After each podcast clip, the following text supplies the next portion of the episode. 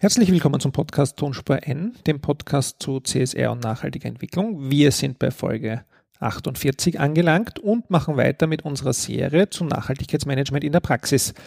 Bevor ich unseren heutigen Gast vorstelle, ein paar Kontaktmöglichkeiten. E-Mail wie immer podcast.tonspur-n.eu. Twitter ist uns das Liebste, da haben wir einen Tonspur N Twitter-Account und die Annemarie hat Annemarie Harand und ich Roman Mesicek. Und Instagram kann man uns auch als Tonspur N kontaktieren und Fotos von unseren Aufnahmesessions sehen. Das war es in aller Kürze. Bei diesen Interviewsendungen, wisst ihr sind wir ein bisschen kurz angebunden am Anfang. Die Annemarie lässt sich entschuldigen. Die ist auch mit ihrem Start der Kampagne Ready for Red unbedingt mal anschauen. Ich werde es auch in die äh, Notizen unten reingeben vollends eingedeckt. Ein spannendes Projekt, wo wir oder Sie mit der Erdbewoche Schülerinnen und Schülern das Thema Menstruation näher bringt. Und da gibt es wirklich überraschende Erkenntnisse unter den Umfragen, die Sie da so machen oder dem Unwissen. Also ganz wichtig, unbedingt auch anschauen. Ganz spannend auch für unsere Altersgruppe. Keine Ahnung, welche Altersgruppe ihr seid eigentlich. Ja. Gut, wir haben einen Gast. Ich habe einen Gast. Ich muss in der Einzahl sprechen. Die Manuela Biegler sitzt mir gegenüber. Hallo. Hallo. Grüß dich. Du bist also auch, hast also auch irgendwas mit Umweltmanagement zu tun, wenn, ich, genau. wenn wir dich eingeladen haben. Du bist äh, in der Abteilung Nachhaltige Entwicklung äh, im Umweltbundesamt und dort für EMAS zuständig, korrekt? Genau. Ja, genau. sehr gut. Haben wir uns eh vorher abgesprochen, wenn ich ja richtig sage.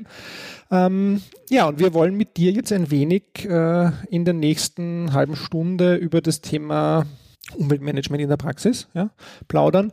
Ähm, ein bisschen, was du so machst beim Umweltbundesamt, wo du vielleicht eben die Umweltmanagement-Themen der Zukunft siehst, aber auch, äh, wie das letzte Mal auch, anfangen ein bisschen mit deinem Hintergrund, wo du herkommst, wie du zu dem Thema Nachhaltigkeit eigentlich gekommen bist. Ähm, sag doch mal ganz kurz vielleicht was zu deiner Ausbildung oder wie vielleicht Ausbildung und Nachhaltigkeit bei dir zusammenhängen. Okay.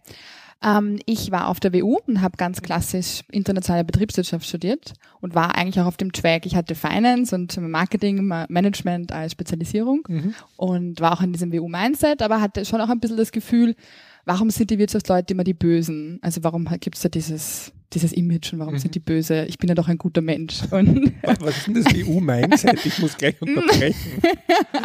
oh je. Ähm, also ich, dass die WU halt schon das Beste ist, was einem passieren kann. Okay. Mhm. Ähm, das werde ich jetzt ganz viele verärgern. Aber ich war ja nachher auf einer FH. Also ich habe ja. hab dann die Kurve gekriegt. Die Kurve gekratzt. ich meine, alle haben ihre Berechtigung, sage ich. Ja. Also ich mache auch gerne Projekte mit der WU, aber ich freue mich auch, dass ich an einer genau. FH arbeite. Und es war ja auch spannend. Also ich war super gerne an der WU und habe ein Auslandssemester gemacht äh, in Vancouver. Und dort war zu dem Zeitpunkt der Prozess für ähm, Greenest City 2020 Action Plan. Mhm. Also Vancouver hat sich damals schon, das war 2011, zum Ziel gesetzt, bis 2020 die grünste Stadt zu werden. Ähm, und hat da, was sie toll gemacht haben, sehr viel partizipative Prozesse eingeleitet. Also die Bevölkerung war eingebunden, die Studierenden waren eingebunden und ich kam dort dem Thema eigentlich Nachhaltigkeit nicht aus. Mhm. Obwohl ich dazu sagen muss, ich hatte keine Ahnung, was das ist. Vorher. Ähm, vorher. Also ich war ich hatte auch einen Kurs dort, der hieß Sustainable Business Development. Und ich dachte mir, okay, das hört sich halt ganz gut an. Was ist Business Development? Was wird das schon sein? Und saß drinnen und kam als Einzige irgendwie nicht mit. Jeder hat halt super aktiv mitgearbeitet und hat aufgezeigt. Und ich saß da so, was reden die? Ähm, und musste dann für dieses Fach das meiste lernen, was ja bei Auslandssemestern ja meistens nicht so der da Fall will man ist. ja nicht so viel da lernen. will man nicht so viel lernen, da will man ja meistens die einfachen Kurse. Und ich musste bei dem mal wirklich lernen ähm, und da hat es dann total Klick gemacht. Das war, hat dann Sinn ergeben. Das war so, ja, das ist ein Weg, mit dem man, den man mit Wirtschaft ein, einschlagen kann und, und der wirklich einfach Sinn gemacht hat für mich. Aber warst du dann äh, im, an der Uni und bei, für die Stadt äh, auch am Arbeiten oder Nein, war das, das war nur die, die, die, sozusagen der, die Berührung mit dem Thema genau. Vancouver 2020? Genau, also die, ich war okay. an der Uni und aber die Stadt, die Stadt hat auch auf die Uni zugegriffen, um dort Veranstaltungen zu organisieren gemacht. und ja, es war einfach wirklich präsent. Also auch alle anderen, die im Auslandssemester gleichzeitig mit mir gemacht haben, hatten das Thema auch immer wieder am Radar, weil es einfach überall dort kam in Vancouver. Ja. Und wenn du heute zurückblickst auf das, was du da gelernt hast bei Sustainable Business Development, wie, wie siehst du das? Also war das, war das State of the Art, war das konservativ oder war das? Ja, es äh, waren, es waren, es waren schon diese, diese drei Bereiche Wirtschaft, Umwelt, Soziales, so getrennt und es war dieses, das glaube ich schon immer noch als Best Practice ist, diese, diese Teppichfirma, diese modulare mhm, Teppichfirma, ja, genau. ähm, mhm. die waren das, das, das Beispiel. Und, ähm, Aber die sind eigentlich ja ganz die, gute genau, Firma, die weil waren, die machen ja so Cradle to Cradle, ja. also die sind eigentlich ein spannendes ja. Unternehmen, ja. Mhm. Aber es hat wirklich mit dem begonnen, ganz, ganz diese, mhm. diese drei Säulen, das waren schon noch da, diese getrennt gesehen, diese drei Säulen. Ähm, wir mussten dann auch jeder einen Betrieb ähm, betrachten und anhand, anhand dieser drei, drei Säulen damals mhm. ähm, ja, analysieren. Mhm. Und wir hatten eine Papierfabrik, wir hatten halt Papier dort, ja. die mussten wir halt begutachten. Ja, ich habe dem Professor auch ähm, letztes Jahr geschrieben und mich bei ihm bedankt. Oh, wirklich? ja, ähm, dass ich durch seinen Kurs auf das Thema einfach so richtig gestoßen bin. Und mhm. er dachte mir, ich, ja, es war halt, ich schreibe mal und bedanke mich bei ihm. und dann zurück an der WU? Hast du zurück an der WU, genau, war ich dann das Thema verfolgt fertig, oder also verfolgen das, können? Na, oder? Ähm, nur noch ein bisschen, weil ich recht, recht am Ende vom Studium schon war. Ich habe dann äh, Bachelorarbeit geschrieben am Institut von der Sigrid Stagel, mhm, damals okay. zum Thema Urban Gardening ähm, und habe versucht, mich so möglich, so weit wie möglich selbst ein bisschen in dem Bereich ähm, ja, weiterzubilden. Mhm. Und bin dann auch auf Eukos gestoßen. Ah, okay. Ja. Tadata. also ich weiß ja schon, was du mit Eukos zu tun hast. Die, die Hörerinnen und Hörer äh, wissen es noch nicht. Ähm, bist du, aber in Wien kannst du nicht auf Eukos gestoßen sein. Ähm, quasi doch. Ähm, meine Betreuerin war äh, Karin Dobernick, mhm. die für Sigrid Starke gearbeitet hat oder arbeitet. Und sie wurde kontaktiert, ähm, warum es kein Eukos in Wien gibt, ähm, dass das Tolles wäre. Aber Eukos ist eine studierende Organisation, die sich für nachhaltige Wirtschaft einsetzt ähm, an Wirtschaftsuniversitäten vor allem. Also die Idee ist wirklich ähm, auch ein bisschen mit diesem Gedanken, Wirtschaftsstudenten sind die zukünftigen Entscheidungsträger. Und wenn man denen recht früh sagt, was Nachhaltigkeit ist und wie sie in diese Richtung auch wirtschaften können, werden sie sich später daran erinnern und auch so und agieren und haben halt ja. diesen Hebel und so weiter. Ähm, ja, sie wurde kontaktiert, ähm, sie war aber Doktora Doktorandin ähm, und das sollte doch von, von, von einer, von Studierenden oder von einem Bachelor-Niveau oder so weiter selbst initiiert sein.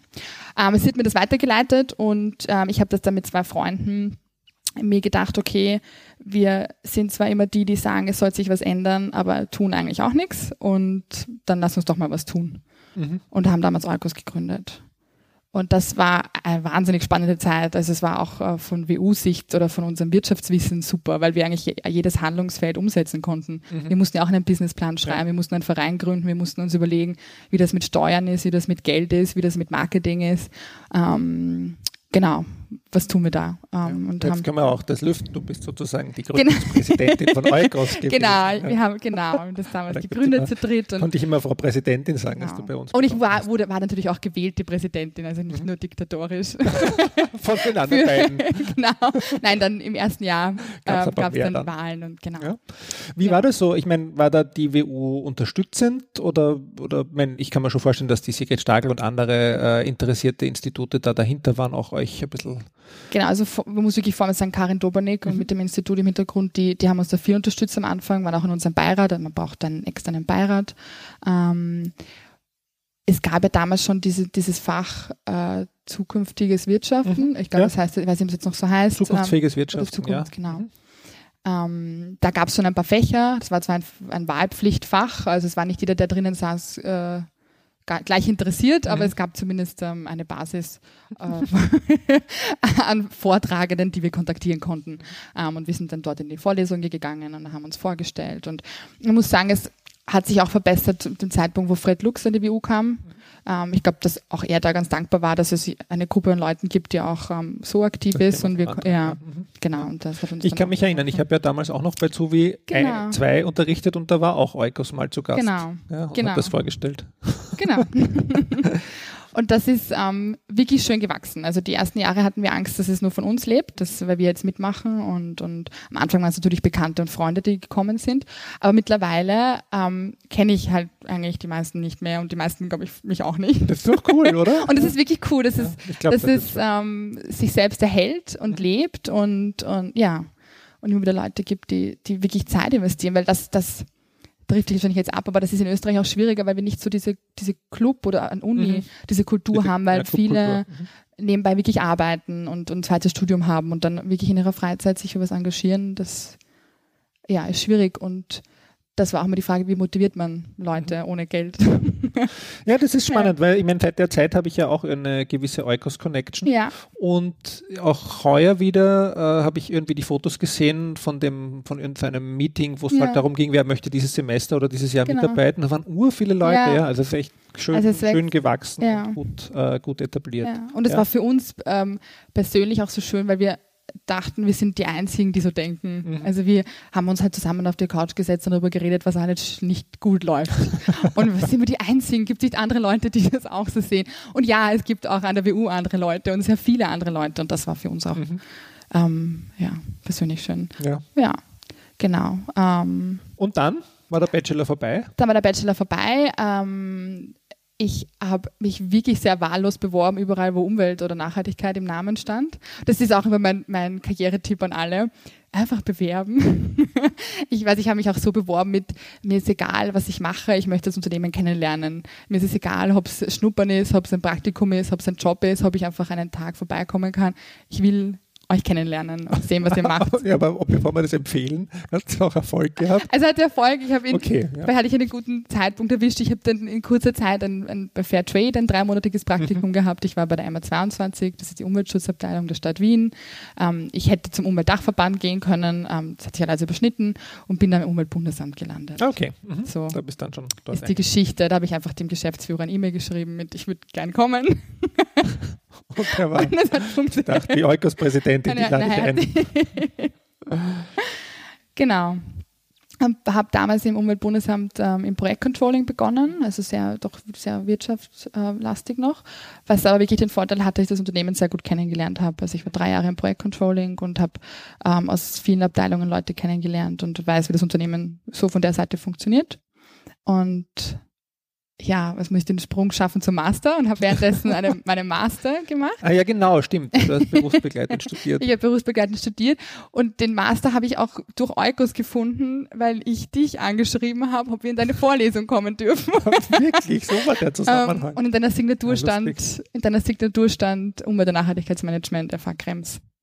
Und dann habe ich das gegoogelt. Was ist, das kannte ich noch gar nicht. Also, ne, ja. ja, ist eine schöne Geschichte. und dann habe ich das einfach gegoogelt und mir gedacht, okay, versuchen wir das. Mhm. Ja. Ich kann mich noch gut, also das ist lustig, ich kann mich nicht an alle Aufnahmegespräche, die wir führen, erinnern, aber ich kann mich gut an deines erinnern, weil du hast damals schon so schnell geredet Ja. und das war gar nicht, glaube ich, mein Kommentar, aber der Kollege, der das mit mir geführt hat, der Max Schachner, Ja, der war sehr direkt und hat, glaube ich, das dir direkt zurückgesagt. Also so schnell geht's nicht mit mir. Ja, Ähm, ich höre das sehr oft. Also ich hoffe, du kannst das, hast du so eine Langsam-Funktion? Die Hörerinnen können dann einfach auf ah, langsamer sehr gut, schalten. sehr gut. Das tut mir leid. Das ist mein, mein Lebensziel, einmal langsam zu sprechen. Ja, vielleicht wird es mal eine kürzere Folge mit gleich viel Inhalt, ist ja auch Ja. mal was anderes. Genau. Genau, dann hast du äh, auch in Krems studiert. Genau, dann habe ich auch in Krems studiert ähm, und hatte dann das Glück, dass ich im Umweltbundesamt intern wechseln konnte Mhm. und in der Abteilung nachhaltige, Entwick nachhaltige Entwicklung gekommen bin. Genau. Genau, dann kommen wir jetzt dann doch nach kurzem Vorstellungsteil zum Umweltbundesamt. Kannst du äh, für alle, die es vielleicht doch nicht so genau wissen, ein bisschen vorstellen, was sozusagen die Gesamtaufgaben der Organisation sind? Mhm. Ähm, das Umweltbundesamt ist eine ähm, Experteneinrichtung, die sich mit wirklich sämtlichen Umweltthemen auseinandersetzt. Ähm, das da fängt bei Abfall an und geht bis Abwasser, aber es geht auch um Boden und es geht um Luft und es geht um ähm, Emissionen, um wir haben Labore, das heißt wir untersuchen, wir untersuchen Dinge, wir untersuchen ähm, viele unterschiedliche Sachen. Das heißt, alles, was man sich mit Umwelt vorstellen kann, findet sich irgendwo im Umweltbundesamt wieder, Mhm. würde ich jetzt mal so sagen. Ja. Und ähm, wir beraten, wir ähm, stellen auch ähm, Informationen ähm, für politische Entscheidungen zur Verfügung, also quasi Vorschläge mhm. und, und dergleichen, ja. Haben auch die Aufgabe der Umweltkontrolle in Österreich. Das heißt, wir müssen alle paar Jahre einen Umweltkontrollbericht ähm, erstellen, der den Zustand der Umwelt in Österreich ah, okay. darstellt, mhm. darlegt. Genau. Und ihr habt doch auch, äh, also öffentlichkeitswirksam, glaube ich, macht ihr diesen Risikodialog oder ist genau, also es gibt Sachen, die sehr stark Richtung breite Bevölkerung, würde genau. ich sagen, jetzt gar nicht Expertinnen, sondern also, also ja. Laien gerichtet sind. Genau, oder? es gibt ja? einen Risikodialog, es gibt äh, Mut zur Nachhaltigkeit, das ist auch eine ganz tolle ah, ja, genau. Veranstaltungsreihe. Ähm, ja, geht auch in diese Richtung. Also ja, ich denke mir, dass egal was es mit Umwelt zu tun hat, wie irgendwo findet man es im Umweltbundesamt. Und du bist in der Abteilung nachhaltige Entwicklung. Genau, ich ja, bin also das ist ja jetzt sehr eindeutig der Titel, aber das ist ja auch ein sehr breites Thema. Seid genau. ihr dann nur Umwelt nachhaltig entwickelt? Macht ihr auch was im Sozialbereich? Genau, also wir sehen uns schon so als die Abteilung, die auch ein bisschen zwischen den anderen Abteilungen vernetzt. Also die, die meisten Umweltbundes oder viele sind schon Naturwissenschaftlerinnen. Okay. Ähm, es wird ein, ja, das ist schon der Hauptteil, ähm, kann man so sagen. Und wir sehen uns auch ein bisschen als das Bindeglied oder dieses, die, die aus ja, die auch andere Projekte macht, wo alle mehrere Kompetenzen zusammenkommen. Mhm. Ähm, das heißt, es geht auch viel Richtung Soziales, genau, es geht um soziale Nachhaltigkeit, es geht viel um Partizipation, es geht ähm, um die SDGs. ähm, Zu denen kommen wir. Ja, und es geht in meinem Fall sehr viel um Umweltmanagementsysteme mhm. und da ganz konkret um EMAS. Okay. Ja. Was beschäftigt dich ja. Tag, Tag ein, Tag aus mit EMAS? Ja? Ich meine, du führst das EMAS-Register wahrscheinlich, für alle, die es nicht wissen. Genau. Da gibt es eine lange Liste von allen Betrieben, die genau. äh, EMAS zertifiziert sind und die tippst du ein und oder ja, wie? Das ist der spannende Teil. ähm, nein, es, es, ist so, dass äh, EMAS eine Verordnung ist und, und jedes EU-Mitgliedsland ähm, die Rahmenbedingungen für EMAS zur Verfügung stellen muss und in Österreich ist das das Bundesministerium für Nachhaltigkeit und Tourismus und einige Teile übernehmen wir da. Ähm, es sind da die EMAS Registerstelle. Ähm, das heißt, alle Umwelterklärungen landen bei uns. Äh, wir lesen sie auch gegen, mhm. ähm, geben Feedback und ähm, Wirklich, zu allen ja, Umwelterklärungen gibt es hier Feedback? Zu, es, die, es gibt diesen, Zyk, diesen Revalidierungszyklus, also alle drei Jahre ist die Revalidierung und den lesen wir uns durch. Mhm. Und in den Jahren dazwischen gibt es Aktualisierungen und die lesen wir uns nicht durch. Okay. Seid ihr auch Prüforganisation Nein. oder machen das Berater? Es gibt Gutachter, genau. Es das gibt eigene Gutachter, Gutachter mhm. die aber vom, auch vom Ministerium geprüft sind. Also das ist nochmal die Doppelkontrolle, die werden vom Ministerium mhm. Seite auch nochmal geauditet und mhm. ja. Und das ja. äh, EMAS-Jahr an und für sich, was macht sozusagen, was sind die Aktivitäten, die ihr so setzt? Ja, also diese Registerstelle ist immer diese Basisarbeit, mhm, das ja. Führen, aber es ist rundherum, gibt es Veranstaltungen, um neue EMAS-Betriebe ähm, EMAS näher zu bringen. Es gibt EMAS gemeinsam umsetzen, Workshops heißen die, also ein Betrieb das machen möchte, kann er sechs Tage zu uns kommen. Ähm, wir unterstützen dabei. Es gibt äh, EMAS Erfahrungsaustausch-Treffen, wo EMAS-Betriebe sich treffen und Erfahrungen austauschen, meistens bei einem EMAS-Betrieb vor Ort. Es gibt die EMAS-Konferenz, die jährliche, die, die recht groß ist, heuer im Zuge der Präsidentschaft wo wir uns auch wieder ein Thema rausnehmen und das näher betrachten. Ähm, wir vergeben EMAS-Preise. Ja, also wir sind aber auch in internationalen Projekten tätig, ähm, wo es um Erfahrungsaustausch länderübergreifend geht. Zu EMAS, zu EMAS, genau. Umweltmanagement. Genau, es, genau. Ja, also ja. es geht darum, wie machen andere, wie gehen andere Länder mit EMAS um, was gibt es dort für Verwaltungsvereinfachungen zum Beispiel, was gibt es mhm. dort für Incentives und was können wir voneinander lernen. Ja. Jetzt bin ich eh schon öfter mal im, im Podcast aufgefallen, dass ich EMAS ein bisschen, ein bisschen verstaubt bezeichnet habe. Ja. Oder zumindest äh, die Weiterentwicklung von EMAS vielleicht auch. Äh, ich meine, jetzt kannst du nicht sagen, dass, dass ich recht habe in dem Podcast jetzt hier on tape, aber also was ist so die Zukunft? Weil ich meine, die Entwicklung ist ja nicht so euphorisch gelaufen in den letzten fünf bis zehn Jahren, wie man sich vielleicht vorstellen, manche gewünscht hätten oder wie es vielleicht auch möglich wäre, weil die Zahlen wachsen ja nicht so stark. Ja. Zumindest in Österreich mal oder auch in anderen europäischen mhm. Ländern nicht. Woran liegt es oder was könnte man anders machen oder also es ist ein freiwilliges Umweltmanagementsystem, das mhm. ist Schritt eins, also es muss, es muss nicht umgesetzt werden. Ähm, glaube, dass da die Kommunikation sicher ein Thema ist und Marketing. Ähm, der Vergleich zum Umweltzeichen, das ist ein Logo, das vielen Leuten einfach be bekannt ist, durch, ist. Mhm. durch die Produkte, auf die sie drauf sind. Bei EMAS ist das nicht so. Also EMAS betrachtet ja Prozesse und das ganze Unternehmen. Das heißt, man darf das Logo nicht auf einzelne Produkte geben. Darunter leidet auch ein bisschen diese Sichtbarkeit. Ja. Ähm, dass er sicher kommunikationsmäßig und marketingmäßig ähm, könnte man da mehr tun und das hat auch die Kommission jetzt ent, äh, erkannt. Es gab da auch einen, einen Refit-Check, hieß das. Die Kommission hat sich angesehen, wie ihre Instrumente dastehen und Okay. hat auch gesagt, ja, wir müssen in der Kommunikation mehr tun, wir müssen wirklich zeigen, ähm, dass EMAS best of the best ist, also dass es noch, dass es noch einen Schritt weiter geht als ISO 14001 und andere Umweltmanagementsysteme. Das ist ein Punkt. Ähm, Ja, darf ich nur kurz Also, sagen, ja. ich, meine, ich bin ja auch immer, ich bin ja äh, beim Preis bin ich ja auch involviert, weil ich bin noch in der EMAS-Jury die letzten Jahre. Äh, und äh, da werde ich jedes Jahr gefragt von den Kolleginnen, ob ich, warum wir denn nicht EMAS zertifiziert sind als Ja. Fachhochschule. Und wir sind ISO 14001. Ja. Äh, und die Frage stelle ich mir dann auch immer, aber es ist eben für uns wirklich, sage ich jetzt ganz ehrlich, dieses Incentive nicht groß genug, jetzt auch Mhm. noch diesen zusätzlichen Aufwand noch umzusetzen Mhm. mit, weil ich bin ganz happy damit, ja. Mhm. Und da ist das, was du sagst, glaube ich. Also dieses Best of the Best Ansatz, wenn man es so positionieren kann, ja, dann glaube ich, wäre das eine gute Sache, weil ich glaube, da könnte man wieder andere Unternehmen, die sich sagen, na, warum soll ich mir das antun, wenn ich dann in der Liga der Besten dabei wäre, äh, glaube ich, ist das ein Incentive für manche, die sehr stark halt auf Kommunikation und äh, auch Außenwirksamkeit äh, setzen, ja, weil im Prinzip ist der Bericht, den mache ich nur für alle anderen, ja, oder? Ich weiß nicht. Bei, bei, bei ISO 14001 muss ich jetzt auch schon an Überarbeit, an, an kommunizieren darüber zumindest bei der Revision und wir selbst machen auch schon einen internen Bericht die letzten vier Jahre, aber der ist halt nur für uns und da strukturiere ich halt die Inhalte. durch diese extra Umwelterklärung ist aber auch ein bisschen diese Transparenz gegeben, dass die Umwelterklärung muss ja dann online gestellt werden, dann muss der Öffentlichkeit und interessierten ja. Parteien zur Verfügung gestellt werden. Also das hat schon auch diesen, diesen, diesen Transparenzcharakter und diesen, Ja, Es aber ist nicht nur euch wichtig als Umweltministerium Hm, oder der EU aber- aber, oder auch- als Umweltbundesamt, Umweltministerium und EU, aber mir als Unternehmen, jetzt sage ich mal zynisch, ist ja, ich will ja intransparent sein. Deswegen, das, das glaube ich nicht. Also es gibt sicher, es gibt vielleicht einige, die so denken.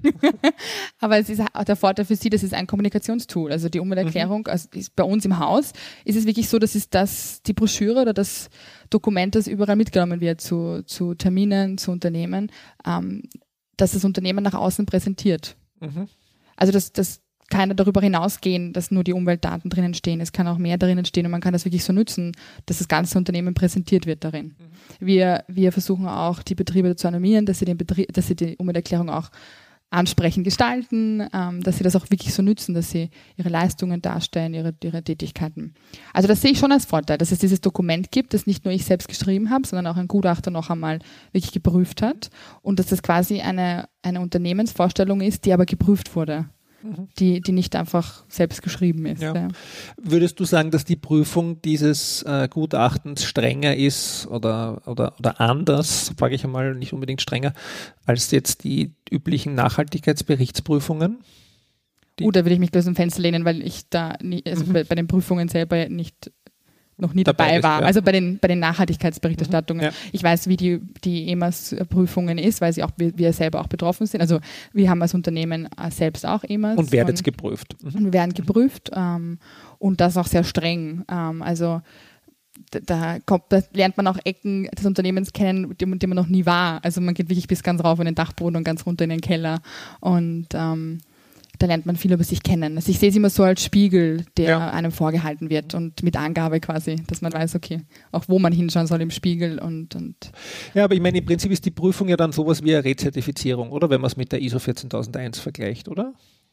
Ja, also wir haben bei EMAS Das ist dann doch deutlich was anderes als bei den Berichten. Ich habe jetzt, Ja. ich habe jetzt mich nur Ja. geirrt, weil das um Berichte. Also es ist bei EMAS so, dass der Gutachter jedes Jahr kommen muss. Mhm. Es gibt alle drei Jahre die Revalidierung. Es gibt eine Ausnahme Ach, für der kommt jedes Jahr. Der kommt auch, ja, der kommt wirklich. Ähm, es gibt alle drei Jahre, kann man dann sagen, die große, ähm, wo er noch ein bisschen mehr macht. Ähm, bei KMUs gibt es auch eine Verläng Verlängerungsmöglichkeit, Mhm. dass ja nur alle vier Jahre ähm, der Gutachter kommt, aber jährlich kommt, trotzdem kommt, gibt es jährlich die Aktualisierung und Mhm. da kommt der Ja. Gutachter auch. Okay. Und das ist da auch gegeben, ja. Ja. Und Es ist auch, gut, wir werden auch, also bei Ja. ISO Wird's 14001 auch, kommt ja. auch jedes Jahr Ja, der ja. Gutachter. ja. Mein, mein Eindruck war nur, also wir haben, also ich, wir werden gut geprüft, glaube ich, Ja. aber mein Eindruck war, wir haben ja das Umweltzeichen auch für Mhm. Green Meeting Location inzwischen Und das war sozusagen im Vergleich so viel mehr an Prüfung, ja. dass ich mich gerade gefragt ja. habe, ob da auch ein Unterschied ist, der äh, einem helfen kann in Richtung Glaubwürdigkeit, Transparenz mhm. bei EMAS. Weil das wäre natürlich schon, also wenn, ja. wenn ich sagen kann, da werde ich wirklich auf Herz und Nieren jedes Jahr geprüft, dann ist das auch etwas, wo wir wissen, Glaubwürdigkeit äh, steigt dadurch. Und, und so ist es. Und die, dadurch, dass die Gutachter ähm, auch vom Ministerium geprüft sind dann noch einmal, ist ja da, gibt es da noch eine, eine Seite, die darauf schaut, das ist ISO 14001 nicht so. Ähm, es gibt dieses EMAS-Register, das heißt, wir sind ja auch selbst dahinter, dass wir wissen, wer EMAS hat. Mhm. ISO 14001 gibt es, gibt es kein Register. Gibt kein Register. Gibt's kein genau. Register. Ähm, also wir wissen, wer es hat und, und sind da auch im Austausch, um da das zu verbessern. Und es ja. ja. Ich meine, vielleicht noch eine, eine Frage danach, weil es gibt ja dann doch immer die, die Forderung nach äh, mehr Incentives mhm. von den von Unternehmensseite, mehr Incentives für äh, EMAS-Zertifizierungen. Siehst du da irgendwas am, am Horizont, ja? Also ähm, das Thema Verwaltungs- und Verfahrensvereinfachungen mhm. ist immer ganz groß. Es gibt da jetzt auch auf EU-Ebene mehrere Projekte oder Zusammenarbeiten, wie man einfach in, in Gesetze und Verordnungen das bereits reinschreiben kann, dass EMAS äh, Vereinfachungen bekommen, also dann einen vereinfachten Bericht legen müssen oder das Abfallwirtschaftskonzept, wenn es im Zuge der EMAS Umwelterklärung alle Inhalte enthalten sind, nicht ein extra Konzept noch erstellen müssen. Ähm, das ist sicher auch gerade für große Betriebe, also gerade gerade eine Föst oder große das ist ja, aber sehr große Betriebe, ja. ähm, ähm, für die ist es auf jeden Fall ein großes Incentive, weil das auch wirklich Geld ist. Also wenn der Umweltinspektor nicht jedes Jahr kommt, sondern nur alle drei Jahre aufgrund einer EMS-Validierung, äh, mhm. dann ist es ungefähr ja, ein Betrag, war mal 10.000 Euro im Jahr, der mhm. gespart wird. Ja. Ja, aber das ist halt eben dann oft auch gerade, also gerade bei Klein- und Mittelbetrieben müssen das halt 10.000 Euro haben oder nicht haben, genau. ist dann oft schon genau. ein Incentive, dass man es macht oder nicht macht, ja. Ja. ja. Mhm. Genau, also an dem arbeiten wir auch ähm, stark, dass es da in die Richtung mehr Incentives gibt. Und wir und auch wirklich die Europäische Kommission. Das, ist, das sind die zwei größten Punkte, Kommunikation mhm. und Verwaltungs- und Verfahrensvereinfachungen. Mhm. Und was ist so aktuell, was gehört so aktuell zu deinen größten Themen? Ähm, wir haben jetzt bei der EMAS-Verordnung gab es auch ein bisschen eine Änderung, weil sich die ISO 14001-Norm geändert hat. Ähm, ISO 14001 ist vorinhaltlich in EMAS enthalten und das heißt, ändert sich bei ISO was, ändert sich da auch bei EMAS was in dem Fall. Okay, und, ah, okay. das war mir nicht ganz so klar, mhm. das muss nachgezogen werden. Genau, es wurde nachgezogen. Die. Übergangsfrist ist jetzt bis September 2018. Das heißt, das ist jetzt ein Punkt, wo wir auch mit Betrieben viel arbeiten, ähm, um ihnen weiterzugeben, was sie zu tun haben, was sich geändert hat. Das sind vor allem so Themen wie Stakeholder. Also mhm. es äh, orientiert sich schon ein bisschen mehr in Richtung auch Nachhaltigkeitsberichterstattung, könnte man fast schon sagen. Es geht um Stakeholder, es geht um die Anforderungen der Stakeholder, es geht um Chancen und Risiken mehr und generell das Unternehmen besser kennenzulernen. Was ist, was sind Themen, die mich beeinflussen und was beeinflusse ich? Mhm. Und was sind so deine Erfahrungen von der Umstellung? Ihr habt ja, seid ihr schon? Ja, ja, wir haben jetzt das Jahr schon umgestellt, genau, wir sind, wir sind schon umgestiegen. Mhm. Also die, die, es gibt ja, genau, viele haben es schon gemacht im Zuge der ISO, ISO 14001. Ähm, einige müssen jetzt noch nachziehen. Ähm, dass es wieder ein spannender Ansatz ist, vor allem um das Umweltmanagement auch nochmal noch mehr im Haus zu verankern. Weil gerade ein Thema wie Stakeholder, das macht ja das Umweltteam dann nicht selber im Idealfall, sondern ähm, holt sich andere Kollegen und Kolleginnen aus anderen Abteilungen her. Wir hatten die Kommunikationsabteilung dabei, die Gebäude, das Gebäudemanagement. Also viele verschiedene Leute, die auch einen Input da reingeben. Ähm, und das ist ja ähnliches bei Chancen und Risiken. Das ist ja ganz spannend für Unternehmen. Risikomanagement, Sicht. Ja, also das als wieder einen neuen Blick auf, auf das Unternehmen wirft und natürlich daraus sich auch neue Ziele fürs Umweltprogramm ergeben, ergeben können. Dann, ja. mhm. Wenn man sagt, ah, okay, stimmt, das ist ein Thema oder das ist ein Stakeholder, wie gehen wir mit dem jetzt um? Also das ist, ja, genau. Ja.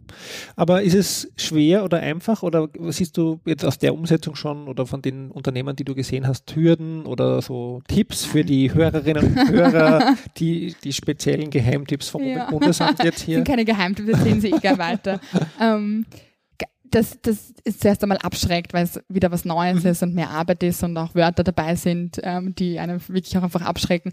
Aber dass es wirklich gut machbar ist. Also wir haben es auch mit anderen Betrieben schon durchgespielt, wir haben es selbst bei uns gemacht. Es, es, viele Sachen gibt es bereits in Unternehmen ja schon. Also das wäre wahrscheinlich mein wichtigster Tipp. Man muss das Rad nicht neu erfinden. Ähm, Stakeholder-Analysen haben viele Unternehmen schon gemacht oder zumindest eine Liste der Stakeholder. Mhm. Ähm, das gibt es. Auch so Umweltanalysen hat vielleicht irgendwer in der, im Haus schon mal gemacht. Also man muss es nicht neu erfinden, man kann sich da auf, auf Tools zurückgreifen, die es auch online gut verfügbar sind, ja? also Informationen holen. Das ist mhm. Ganz gut. Und wie weit gehen da die Unternehmen oder wie weit geht es ihr auch mit der Stakeholder-Einbindung? Nein, man kann, ideal, Im Idealfall natürlich es so, dass man durch einen Dialog macht oder eine mhm. Umfrage ja. in die Richtung. Das ist nicht verlangt ähm, von der Norm oder der Verordnung. Im ersten Schritt geht es immer wirklich um, die, um das Erkennen, mhm. würde ich jetzt sagen. Ja. Und ja, das ist ja auch der, dieser kontinuierliche Verbesserungsprozess jetzt Schritt eins und ähm, dann die nächsten Jahre kann man da auch weiter was machen. Ich meine, da, da sehe ich natürlich auch, weil es mein Fachgebiet ist, da sehe ich mhm. schon äh, spannende Entwicklungsmöglichkeiten, mhm. gerade wenn man die Anspruchsgruppen auch beginnt einzubinden. Ja, ja gerade in dem Bereich und im Umweltbereich besonders, weil, weil die Norm oder die ISO 14001 oder ganz oder andere Normen auch sind ja eigentlich eher als abgeschlossen zu mhm. betrachten oder sozusagen halt eher in-house, ja. ja. Und EMAS war immer schon ein bisschen offener, ja. weil sie halt den Bericht gemacht haben. Also mhm. bei EMAS war man eigentlich immer schon gezwungen, genau. ein bisschen zu kommunizieren. Ja, ja also das finde ich spannend, also das finde ich auch an der ISO 14001 mhm. spannend, dass sie das äh, so jetzt umgesetzt haben oder dass sie das umsetzen. Ja. Wobei ich genau das, was du gesagt hast, da bin ich jetzt fast eben auch wieder berufskritisch, weil das ist mir fast ein bisschen zu wenig die Anforderung dass man mal nur einfach weiß, mhm. alles gemacht hat. Ja. Also mir wäre die Anforderung, mit denen reden, ich meine, ich weiß, das ist schwierig, ja, das einen Stakeholder-Dialog jemanden vorzuschreiben oder überhaupt diese Interaktion, weil das ist wirklich ressourcenintensiv. Aber ich glaube, nur dann fruchtet es auch wirklich langfristig. Im Idealfall würde das, glaube ich, jeder sofort machen. Ähm, die, das ist ja so, dass EMAS und auch ISO ja offen ist für alle Branchen und alle Größen. Das heißt, es ist Betriebe, die, die größer sind, werden sich da auch einfacher tun, einen Dialog zusammenzustellen oder hat man schon. Keine, ja. Aber man will ja auch gerade bei, ich sage jetzt auch bei EMAS, die KMUs nicht da auslassen. Und das wäre einfach eine weitere Hürde für KMUs, wenn man sagt, ihr müsst das jetzt auch machen. Ähm, und ich sehe das wirklich so als ersten Schritt in diesem Verbesserungsprozess, das zumindest zu hinterfragt ja. zu haben. Kannst ja. du sagen, wie das Verhältnis ist, große, kleine? Als bei uns in Österreich äh, ziemlich gut aufgeteilt, ein Drittel. Also alles ist gedrittelt. Also okay, also ja. jede, jede, ja, jede genau. hat ungefähr drei genau. Hast, also keine, genau, also keine, bei uns ist es großen, nicht nur große Genau, nein, nein, wir haben auch ganz viele, klar, wirklich auch viele KMU, mein Österreich ist ein Land der KMUs, mhm, gell? Ja. Ähm, aber wir haben auch viele kleine, ja. ja. Und vielleicht noch eine Fachfrage zu den Berichten EMAS. Äh, siehst du da äh, Integrationsmöglichkeiten mit Nachhaltigkeitsberichten oder wo siehst du die oder auch jetzt mit dem neuen äh, ich weiß, jetzt fällt mir gerade der Name nicht, Nadi weg, ja. Ich wollte den Namen aussprechen. Also, jetzt ist mir da Nachhaltigkeitsdiversitätsgesetz. Ja, Dankeschön. Ähm, siehst du da Chancen, Positionierungen für EMAS oder ist, mhm. mein, ist klar, wenn man EMAS hat, dann kann, tut man sich dort genau, leichter, ja. aber ja. Ja, also ich habe überhaupt das Gefühl, dass ähm, sich durch die Weiterentwicklung in Richtung der Stakeholder und Kontext, wie das heißt, mhm. dass auch ein bisschen Richtung Nachhaltigkeits mhm. geht, mehr, dieses Gesamtbild und nicht mehr nur auf die Umwelt. Ähm, da wird sich sicher mehr immer mehr tun und Unternehmen werden sich immer einfacher tun, verschiedene Bereiche jetzt zu integrieren. Ähm, und beim Nadiwerk haben wir auch geschaut, gleich wo das, äh, wer auch wirklich betroffen davon mhm. ist. Mhm. In Österreich ist es ein EMAS-Betrieb. Also, okay. kann man sagen, es ein EMAS-Betrieb. Ähm, also noch überschaubar. Der sonst nicht betroffen oder ich, wir müssen schauen. Es ist, nein, es müssten mehr sein, weil ja die Banken betroffen sind, aber ich glaube, es ist ein EMAS-Betrieb, der keine Bank ist oder so, ja, der trotzdem davon betroffen ist. Ähm, Genau, aber da waren wir eigentlich auch von Anfang an dabei zu sagen, okay, wir, wir stellen Unterlagen zusammen. Wir haben auch eine Liste gemacht, wie man das umsetzen könnte. Also was ist NADIVEC, was ist EMAS? Und schauen, versuchen da auch einfach am aktuellen Stand zu bleiben, mhm. dass wir da mit dabei sind. Ja, aber es ist eigentlich sehr serviceorientiert, wird dann also ja. auch für die EMAS-Betriebe im Prinzip, die können sich darauf verlassen, dass, sie, genau. dass da ihr zumindest ja. dran bleibt und sie regelmäßig serviciert. Genau, wir versuchen ähm, gerade bei so Erfahrungsaustausch-Treffen auch immer so Best Practices zu präsentieren, ähm, um natürlich auch den Betrieben selber das, die Betriebe vor, vor, den Vorhang zu holen und zu zeigen, ähm, schaut, welche Bandbreite wir Betrieben haben und was wer gut macht und man voneinander lernen kann. Und genau das, also wir, wir überlegen uns, wie diese Serviceleistung, wie können wir unterstützen und weil wir ja auch ein Betrieb sind, ein Unternehmen sind, das EMAS hat. Also wir kennen ja auch Herausforderungen. Ähm, wir müssen ja das Gleiche machen wie die anderen Betriebe die anderen, ja. Mhm. und können dann auch von unseren Erfahrungen lernen und versuchen bei unserer Umwelterklärung oder bei unserem Umweltmanagementsystem auch immer ein bisschen zu strebern, dass mhm. man sagt, okay, so ja, kann man es machen. Machst du die auch selber? Oder bist du auch. Also ich bin im Umweltteam, also wir sind Okay. mhm. ähm, im Umweltteam. Also ich bin Teil des Umweltteams, genau. Die Umweltbeauftragte ist auch in meinem Team, also das ist die Anneliese Ritter. Ähm, genau. Und Monika Brom. Genau, Erklärung. genau. Gemeinsam der Kommunikationsabteilung natürlich. Aber wir sind auch bei der Umwelterklärung dabei. Ja. Cool. Ja. Gut, genug EMAs jetzt, obwohl Es ich gibt glaube, so viel, gleich Wieder, ja.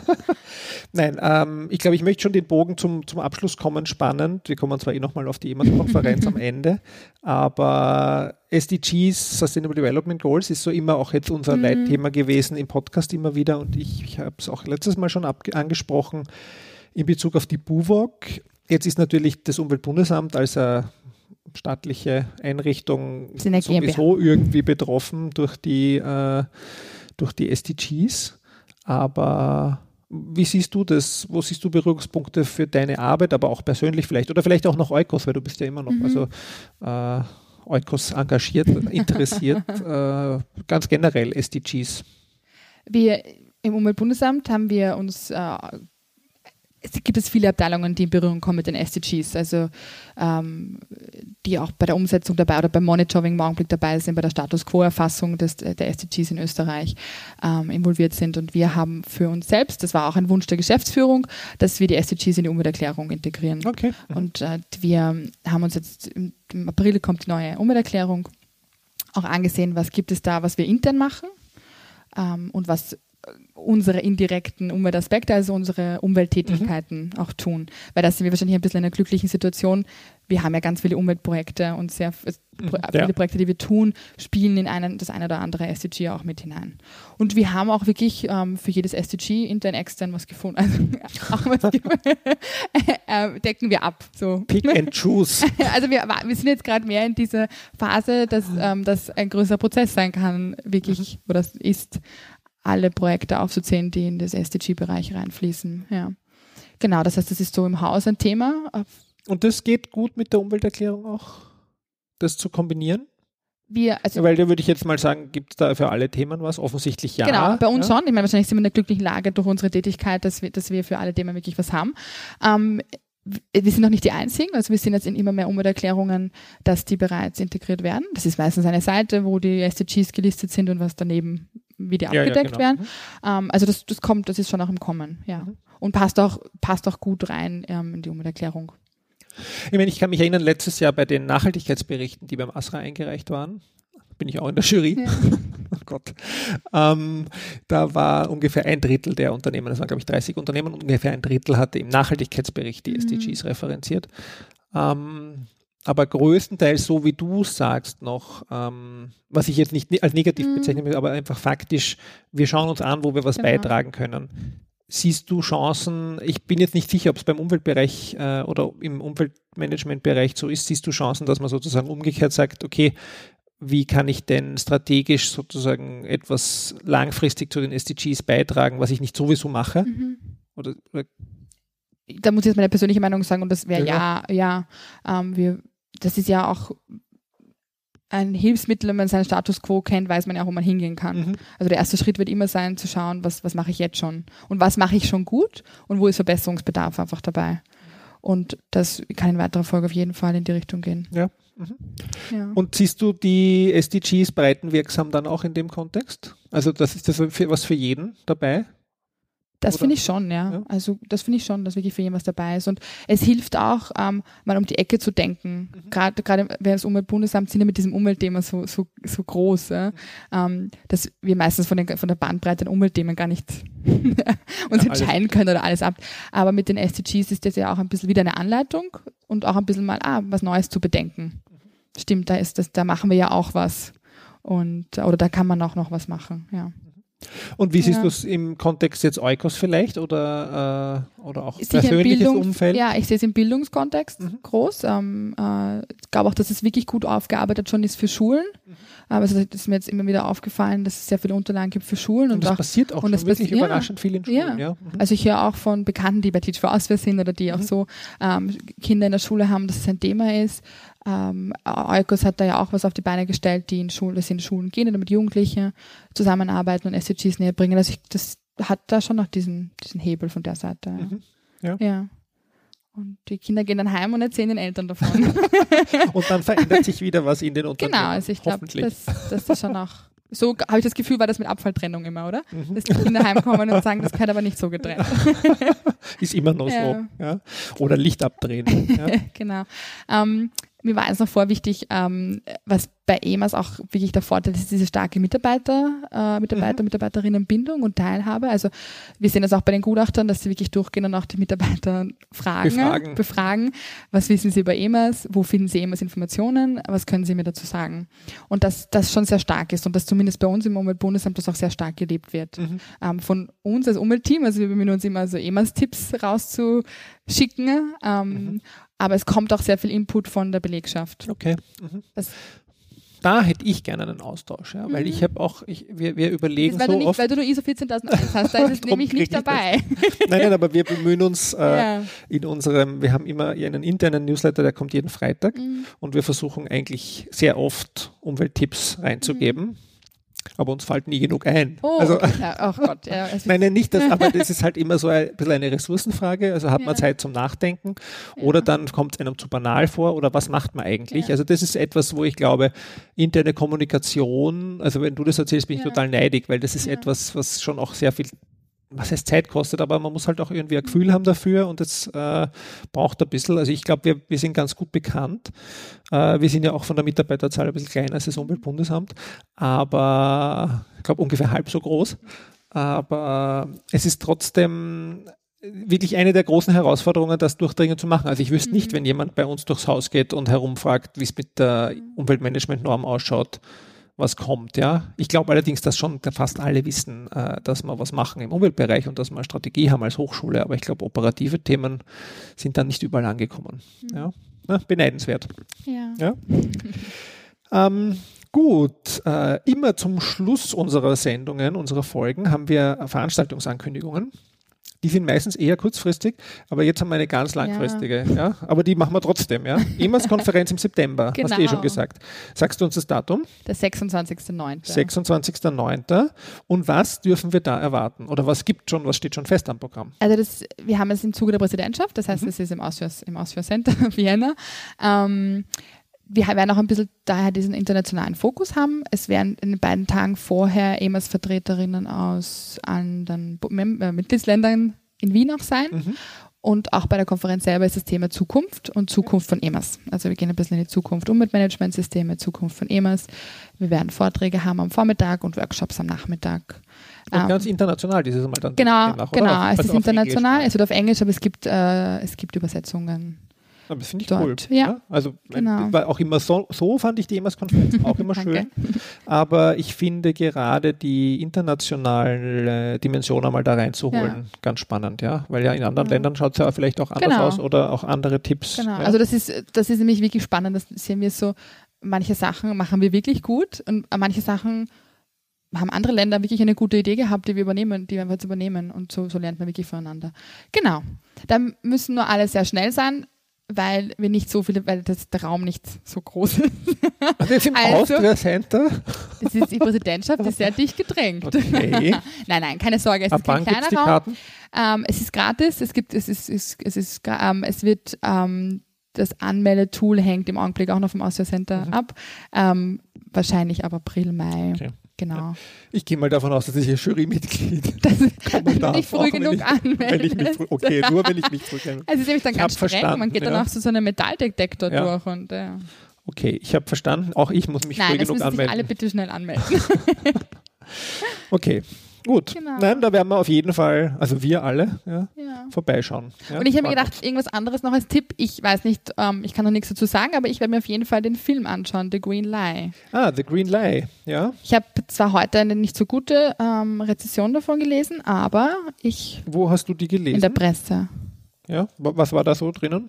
Da stand drinnen, dass ähm, er mit der, wie, wie wurde das genannt, dass da auch nichts Neues gebracht wird und dass einfach die Unternehmen ganz negativ dargestellt werden und die, den Kapitalismus die ganze Schuld in die Schuhe geschoben wird und dass der Herr Bote auch mit einer Keule um sich schlägt.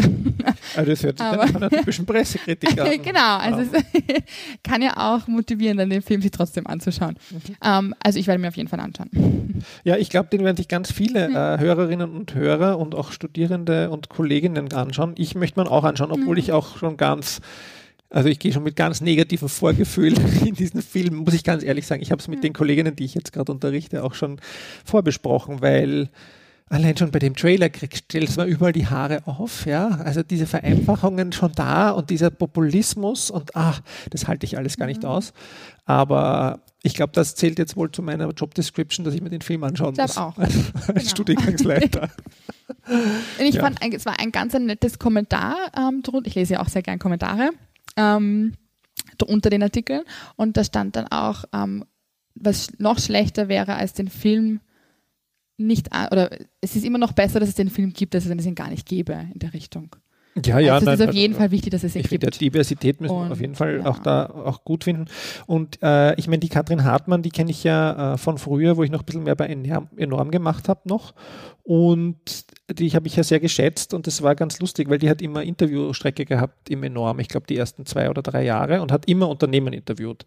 Und es kann mich nur erinnern, wie da immer diskutiert wurde, weil das war, sie hatte damals schon ihren Ruf weg und die Unternehmen waren immer sehr skeptisch. Haben gesagt, ja, wir lassen uns interviewen und dann haben wir gesagt, jetzt, die Katrin Hartmann kommt vorbei. Und dann, oh, na, also, hm, da sind wir nicht immer sicher. Aber es haben trotzdem sich recht viele darauf eingelassen und ich muss sagen, sie war immer hart, aber in meinem Verständnis am Ende auch gerecht.